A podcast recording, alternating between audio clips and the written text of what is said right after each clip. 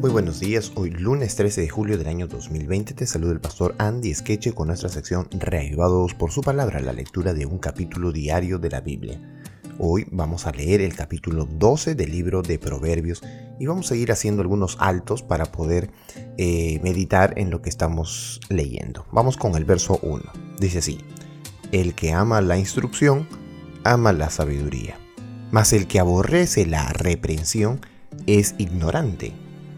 El bueno alcanzará favor de Jehová, mas él condenará al hombre de malos pensamientos. El hombre no se afirmará por medio de la impiedad, mas la raíz de los justos no será removida.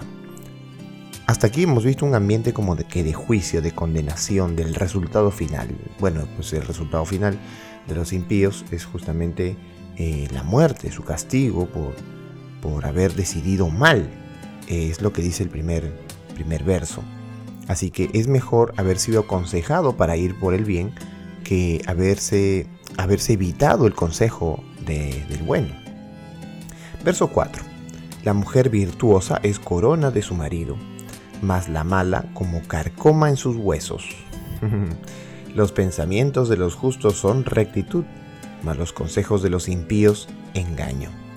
Las palabras de los impíos son acechanzas para derramar sangre, mas la boca de los rectos los librará.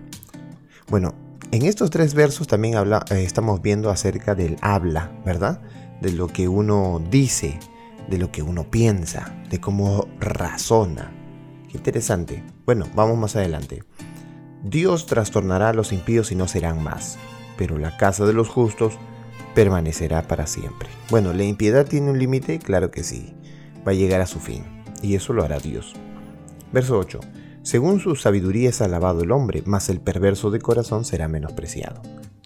Más vale el despreciado que tiene servidores que el que se jacta y carece de pan. El justo cuida de la vida de su bestia, mas el corazón de los impíos es cruel. El que labra su tierra se saciará de pan, mas el que sigue los vagabundos es falto de entendimiento.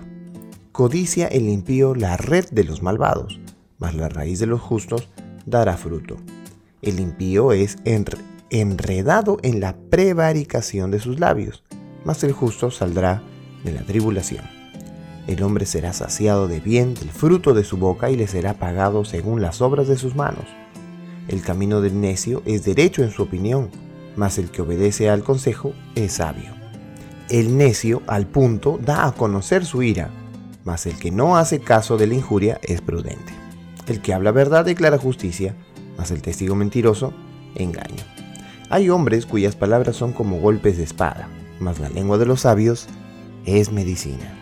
El labio veraz permanecerá para siempre, pero la lengua mentirosa solo por un momento. Engaño hay en el corazón de los que piensan el mal, pero alegría en el de los que piensan el bien. Ninguna adversidad acontecerá al justo, mas los impíos serán colmados de males. Los labios mentirosos son abominación a Jehová, pero los que hacen verdad son su contentamiento.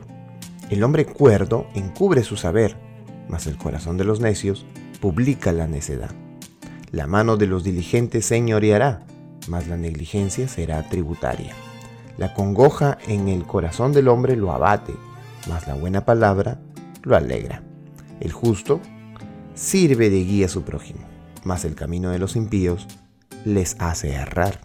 El indolente ni aún asará lo que ha cazado, pero haber precioso del hombre es la diligencia. En el camino de la justicia está la vida, y en sus caminos no hay muerte. Muy bien, claro, eh, la justicia, es lo que todos reclaman ahora en este tiempo, ¿verdad? Sin embargo, hay una verdadera justicia que viene del cielo. Una justicia que hará de acuerdo a la mente y el corazón de cada una de las personas en el mundo. Y eso lo hará Dios.